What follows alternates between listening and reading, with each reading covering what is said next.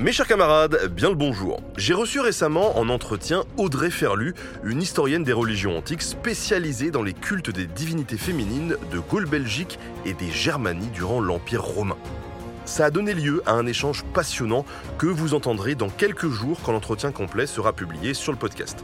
Mais il y a cependant une chose dont on peut parler dès aujourd'hui, une chose sans laquelle ces religions n'auraient pu exister, ou en tout cas difficilement, le clergé qui, en effet, permettait à ces cultes d'être célébrés Y avait-il des prêtres ou étaient-ils des fonctionnaires? Eh bien, c'est ce que je vous propose de découvrir maintenant, alors bonne écoute. Alors, depuis tout à l'heure, on parle religion, culte, divinité, euh, voilà. Mais du côté des humains et de la hiérarchie euh, des cultes, euh, comment est organisé le, clergé de l'époque? En dehors des divinités venues d'Orient, ce sont des magistrats. Donc en fait, ce sont, ils sont là pour un an et ils ont dans leurs attributions la pratique et la, et euh, les cérémonies religieuses. C'est aussi simple que ça. Et dans le cas de la famille, c'est le pater familias qui s'occupe dans tout ce qui est à l'intérieur de la maison. C'est lui qui, s'occupe en fait de la religion. Mais sinon, ce sont des magistrats qui sont en charge de, des différents domaines religieux. Alors, c'est pas eux qui vont faire le sacrifice, les gestes. Hein. Ils ont des discernements du culte, souvent des esclaves, des affranchis d'ailleurs, qui pratiquent les gestes, mais c'est eux qui président euh, aux cérémonies, selon euh, qui veillent, qui veille à ce que tout soit respecté, etc. Qui, pour certains, sont capables de prendre les augures, mais c'est plutôt ceux de que les princes. Mais euh, ce sont des magistrats. En revanche, pour les, pour les, pour les divinités venues d'Orient, il y a des clergés enfin, véritablement organisés avec des grades. Hein. ce sont des, clergés où il faut passer par une initiation dont on ne sait rien, puisqu'elles sont secrètes on, commence à avoir quelques idées à partir de ce que dit, par exemple, Oasis. Il y a un texte d'Apulé euh, qui euh, lui raconte en fait sa transformation après avoir rencontré Isis. Il est devenu myste d'Isis. Donc, on a des clés quand même de compréhension, mais on ne sait pas tout. Parce que le myste qui révélait ce qu'il y avait, il était puni de mort. Donc, euh, on peut comprendre qu'ils n'aient pas révélé ce qu'il y avait dedans.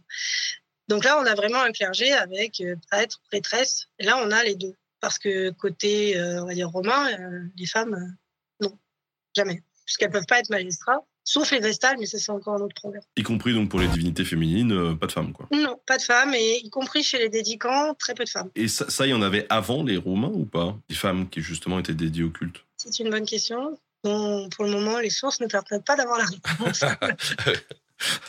trop de questions ici. Il y a trop de, trop de questions qu'on pas de, de réponses. C'est le, problème de l'Antiquité, c'est qu'on a beaucoup de questions dont on a du mal, voire on n'aura jamais réponse. Mais justement, c'est ça qui est cool. S'il y a des jeunes là qui nous écoutent, euh, qui projettent de, de faire un petit sujet, euh, qui savent encore pas trop vers quoi se diriger, ben voilà, vous avez, euh, vous avez plein plein de questions qui ont été posées et, vous pouvez faire votre marché. Je suis sûr que ça sera très intéressant dans quelques années les, les résultats de tout ça. Merci à tous d'avoir écouté cet extrait du prochain entretien qui sera disponible très bientôt sur Nota Bene. À bientôt.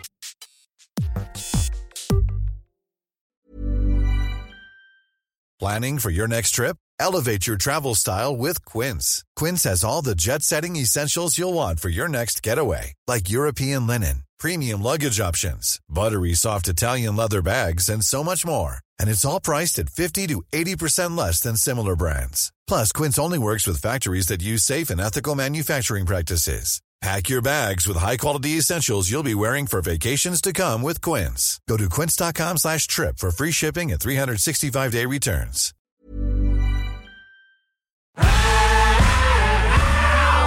Si vous avez aimé ce podcast, vous aimerez aussi mon autre podcast, Callisto, dans lequel je vous raconte des mythes et des légendes. En attendant que vous nous suiviez sur Castbox, Apple Podcast, Podcast Addict ou toute autre plateforme qui propose cette fonction, n'hésitez pas à vous abonner. Vous pouvez même nous laisser une note et, soyons fous, un petit commentaire, je le lirai avec plaisir.